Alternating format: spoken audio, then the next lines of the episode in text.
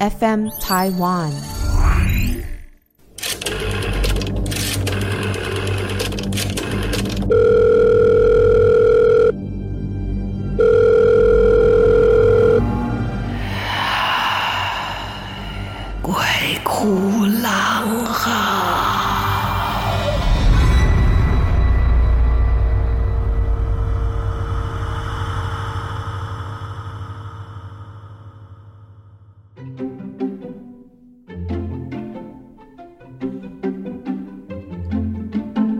大家好，欢迎来到《鬼哭狼嚎》，我是郎祖筠。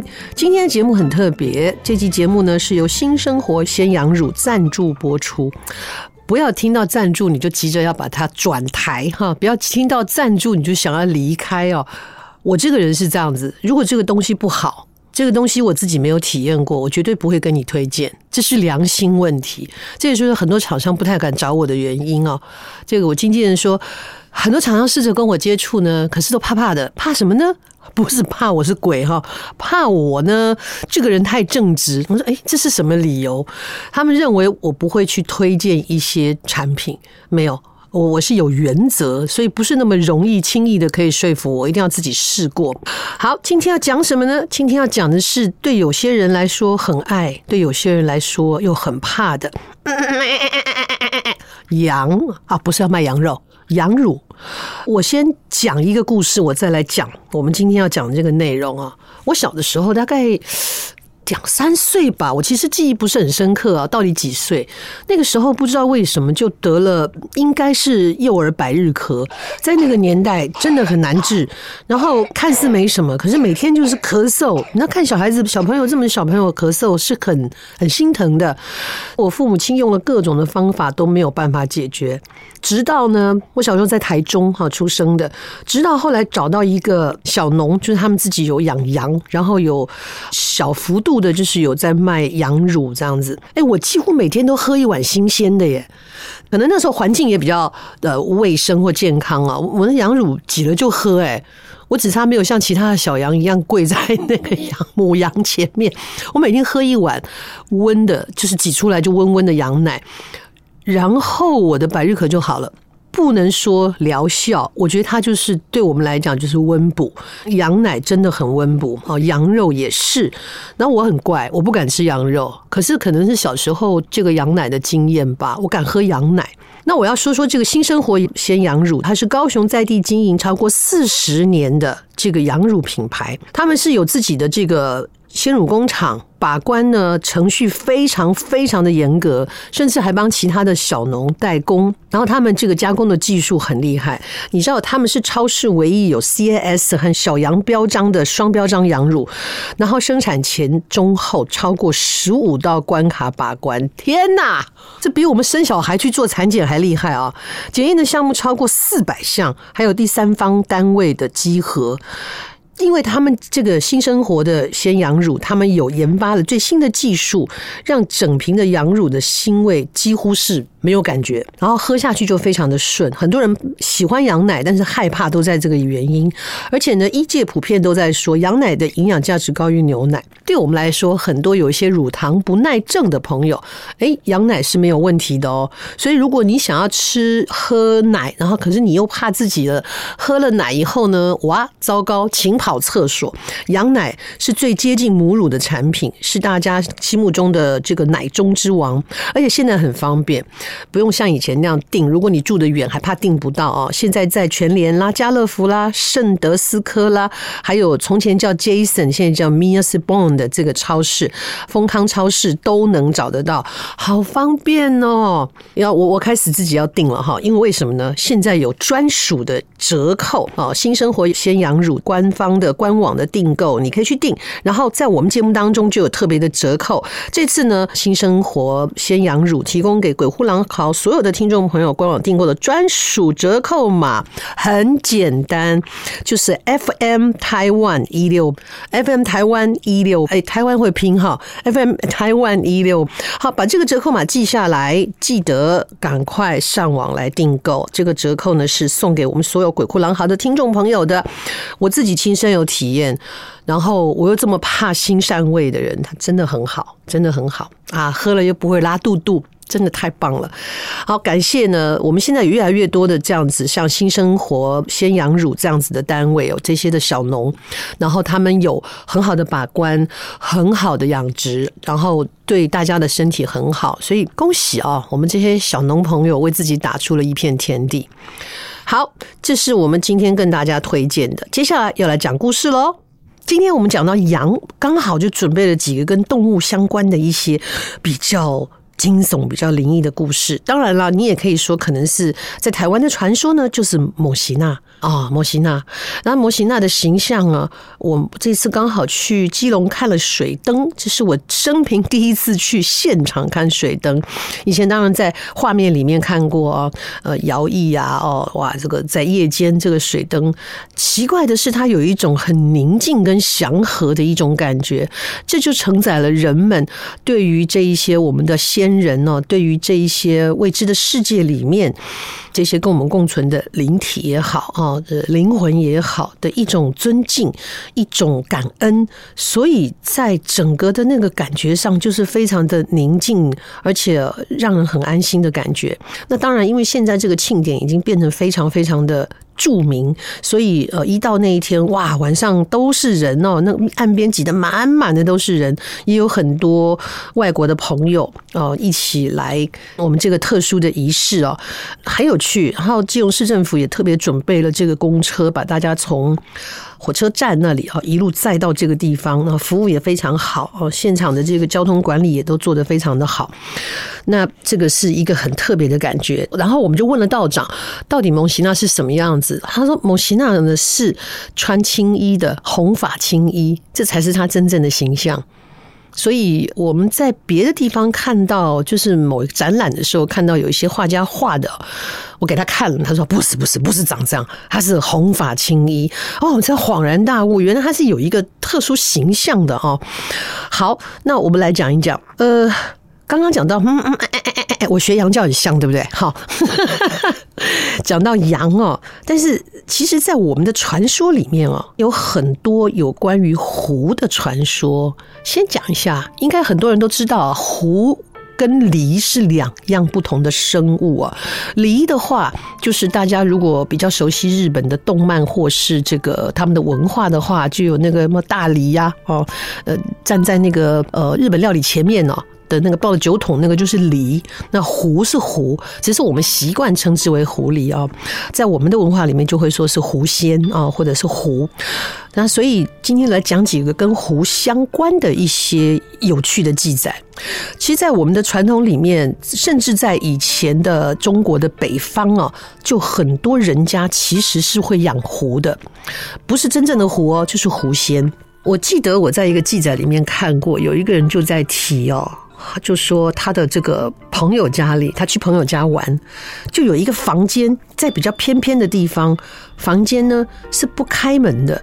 那他去到有一次，他就看到他们家的佣人端着一盘的鸡蛋，然后就是看起来紧紧张张的走到那个房间。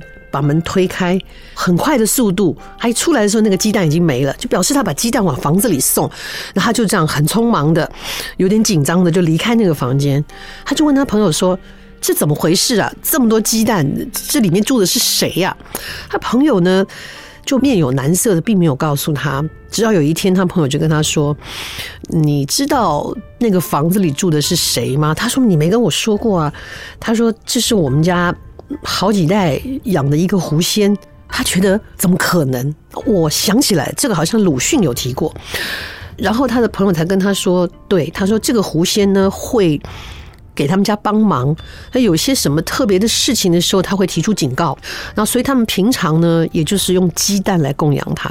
这鸡蛋就是生的。哦，没有煮熟服务哦，生的，就是一摞的鸡蛋送进去之后，等到下一次再送鸡蛋进去的时候，拿回来的那个鸡蛋呢，是没有任何的敲破它或是裂痕，就是完整的鸡蛋，可是里面的那一些蛋白跟蛋黄是被吸掉的，你怎么解释呢？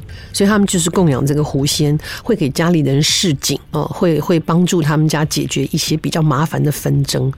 当然，对鲁迅这样的一个现代人来说，他是半信半疑的，可是当他看到那一些带出来的空鸡蛋壳的时候，也不得不你 know 放下质疑，这这些蛋黄跟蛋清是去哪里了啊？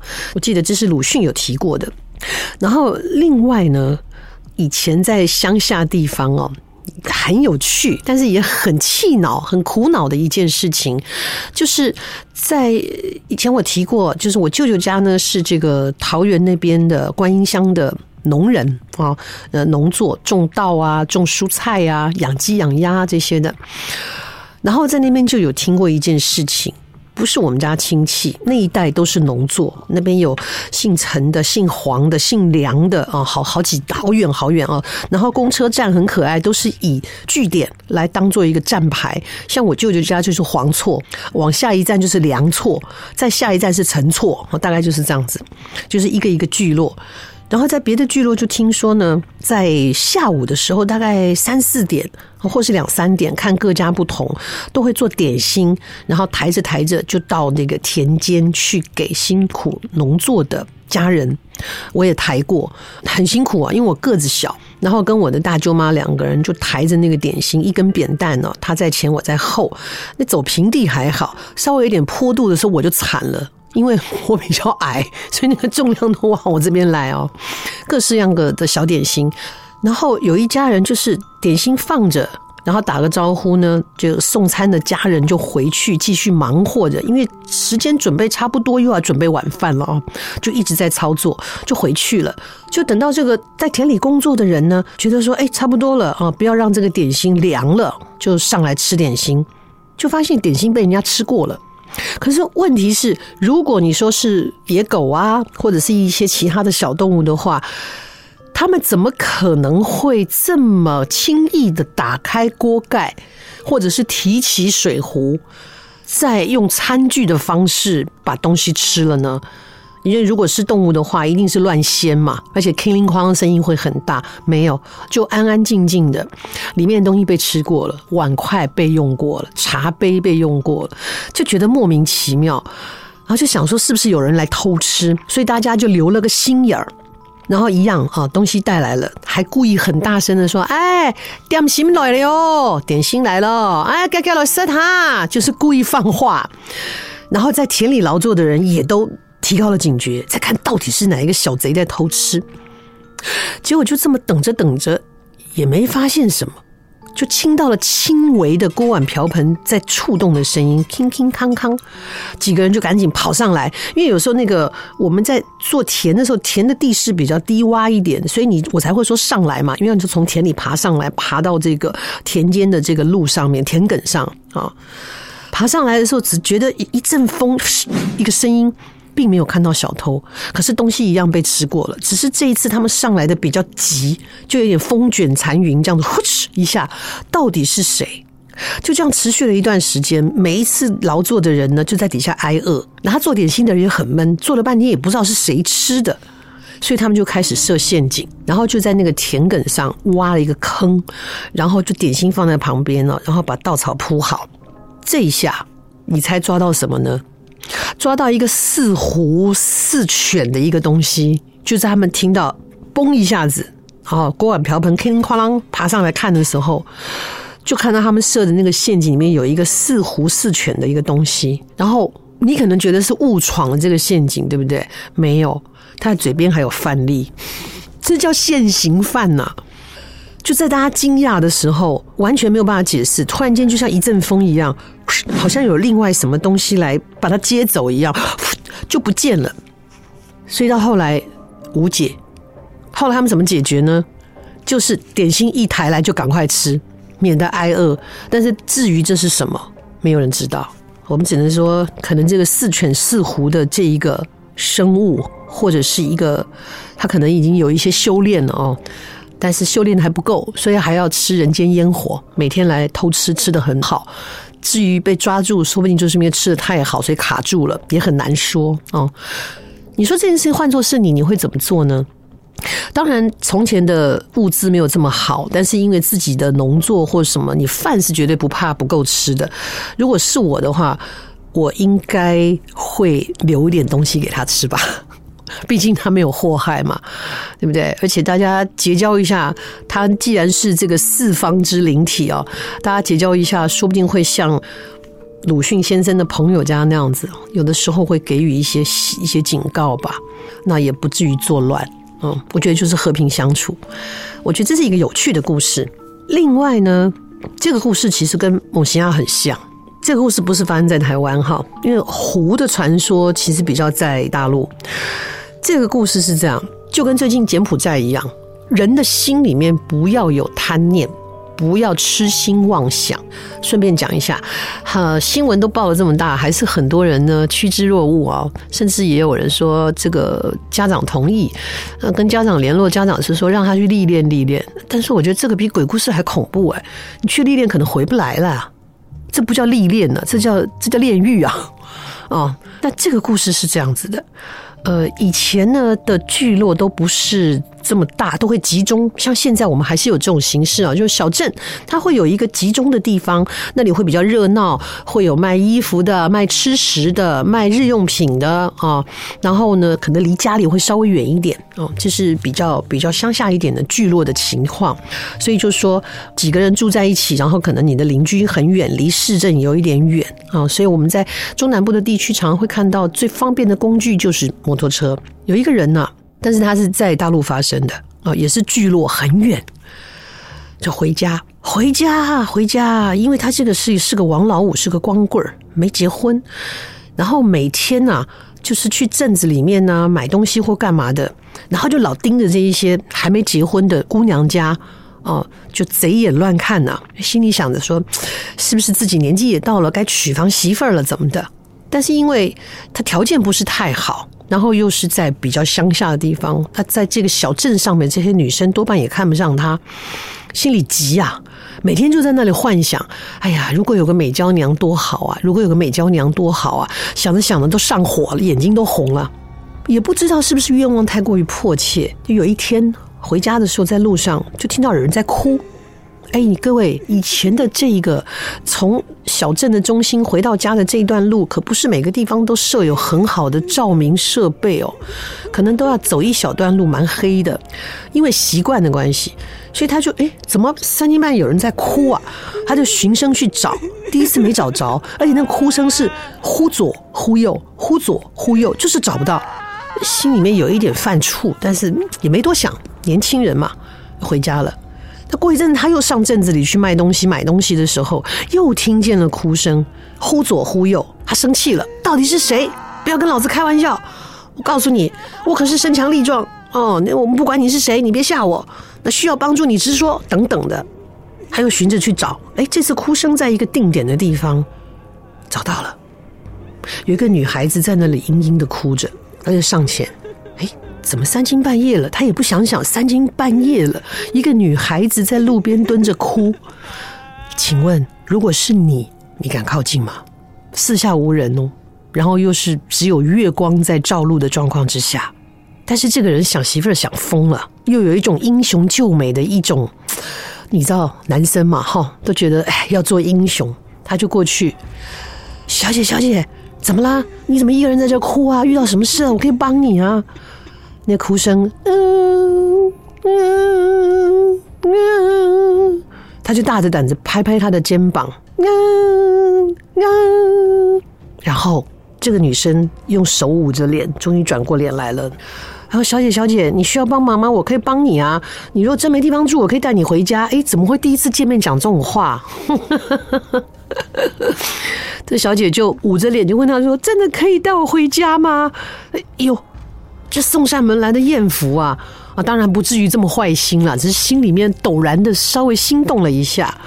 他说：“哎，你暂时没地方住，我是真的可以收留你啊。白天我再陪你去，嗯、这个你是迷路了，还是需要什么帮忙啊？我我们再找人来、嗯、研究研究，商量商量。”他说：“嗯，你可以带我回家。”他就说：“那可可可以可以可以。”他说：“你先别哭了啊，那我我你跟着我回去吧。”那小姐依然用手捂着脸，他说：“你说到做到哦，然后呃，我可以给你做媳妇儿，这么好的事。”第一次见面，他整啊整个吓傻了，瞠目结舌。他说：“呃，这个我是很想要有个媳妇儿，但是小姐，我这个人虽然长得长得有一点这个粗壮啊，对，但是我也挑人啊，小姐，万一您这个长相不太那个什么的，咱们就做朋友就好了。”心里这么想着，那小姐就马上说：“你嫌我长得不好看吗？”嗯，我我也不是。她心想：“你怎么知道我在想什么呀？”他说：“我告诉你，只要你愿意救我，带我回去，我就做你媳妇儿。我伺候你，我怎么怎么你啊、我怎么就做一个老婆？”他实在是被这种想法呢，想老婆想疯了，就就一口就答应了。他说：“答应了就是答应了，这就是我们之间结盟了。”这说的是人话吗？好，小伙子说：“好好，那你别哭了啊，我答应，我答应。”就把伸手把他扶起来。那个小姐依然用手掩着脸。他说：“你为什么不让我看看你长什么样子呢？”他说：“天这么黑，你也看不清楚啊！你先带我回家吧。然后我我脚也崴了，你背我吧。然后呢，这个男士呢，啊，这个就把他背起来了。这一背呀，吓了一跳，因为这个女子看起来身材窈窕。”身上不带点肉的，他一背，嚯，差点把他压垮了。这个人是习惯背很多斤的大米的人哦。哎呦，这瘦瘦的怎么这么大呀？他就背着他，背着背着背着，就觉得这哪来的一阵骚味啊？不可能，这么漂亮的姑娘绝对不是。她这怎么会有这个味道呢？不过你知道，人就是这样，入鲍鱼之肆，久而不闻其臭，渐渐也就习惯了。背着背着到我们家门口，然后呢，开了门，点了灯，那个那个女子呢，呃，就下来了哦，她就把她放在椅子上面。那女孩还是捂着脸。他说：“好啦，我房里点灯了呀，现在到我家了呀。你饿不饿呀？我来做个宵夜呀。你先让我看看你怎么了嘛？你起码让我看你长什么样子啊。”那个女的就再度重申，她说：“约好了就是约好了，我们是结盟了，你记得吧？”哦，当然记得。我这刚说完的话，我男子汉大丈夫，一言既出，驷马难追。他说：“好，那就这么决定了。”就这个时候，女孩把手拿下来，男的吓死了。居然是一张狐狸脸，还对着他步步逼近，他整个人摔倒在地上。这女孩就对他请身过来，就说：“说好了就是说好了，你不记得咱们结盟了吗？”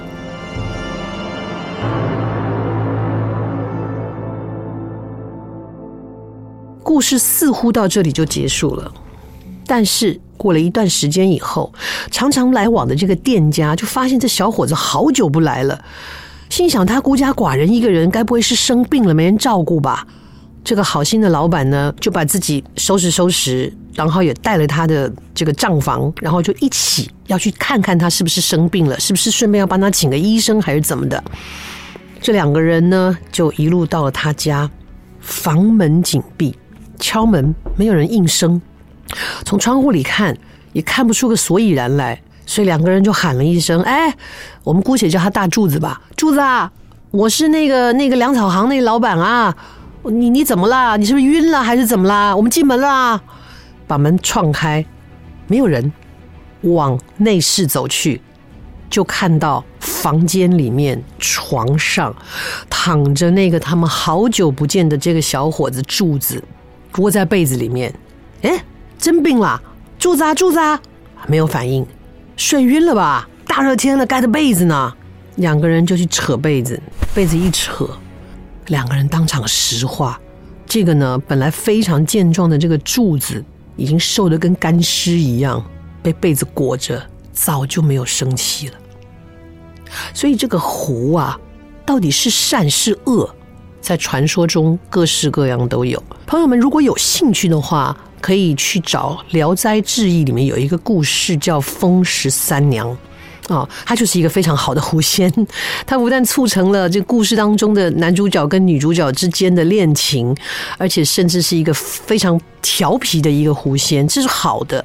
哦。但是到底有没有狐仙有没有离怪这样的事情，我觉得在现今的社会也很难发生了，因为你知道到处高楼林立，交通这么的频繁，连老窝都给起掉了哦，连待的地方都没有。可是我觉得很难，这就是一个乡野传奇，提供大家做个参考。讲完了狐仙，有一件事情非常奇特哦，就是。在乡下，除了种田之外，你知道种田以前没有种田的工具的时候，牛就是农家不可或缺的一个劳力啊，付出劳力的一个动物。当然，我们听过很多啦。当这个牛老了以后走不动了，有一些主人是会让它安养，有一些主人就把它拖去。嗯，解决了哦，也听过，就是牛在发现它自己即将要被解决的时候，很多会老泪纵横啊。听过很多这一种很通人性的故事，但是这个故事是说，这家人他们家的小孩就是负责照顾这个牛的，跟那个牛的感情非常好，牧童哥啊。啊，小牧童人就天天带着这个牛出去，带着它一路吃草啊，然后到了黄昏的时候，带它去这个小水塘里面泡澡。我想大家没有骑过牛的人不会理解，水牛的身上其实是有一层油膜膜，它的这皮肤上面是有一层膜，就是油。然后我因为小的时候在舅舅家，所以也碰过这一种牧童。呃，两个小女孩，她们是专门在管家里的牛，哎，好可爱。然后我就碰过她们好几次，因为她们有时候会牵着牛到我们的附近，然后就在那个小水塘里面啊，牛就这样泡在里面啊。所以为什么客家人有一道点心叫牛温水？它其实呢就是把那个有点像我们平常做的那个汤圆呐，做大一点，然后呢圆圆的。做成圆的，比汤圆大很多，有点像我们元宵那个大小。然后在中间用手指这样压一下，它就变成一个中间凹、两边高的一个点心。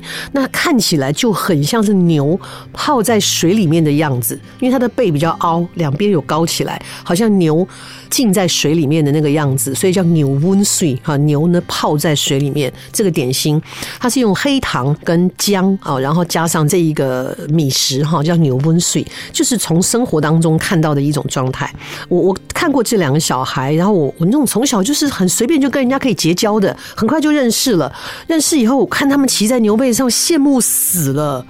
有一天，我就大着胆子问说：“你们家牛能让我骑一下吗？” 水牛其实很温驯的，他说：“可以啊，当然可以啊。”我就在他们的帮助下爬上了水牛背。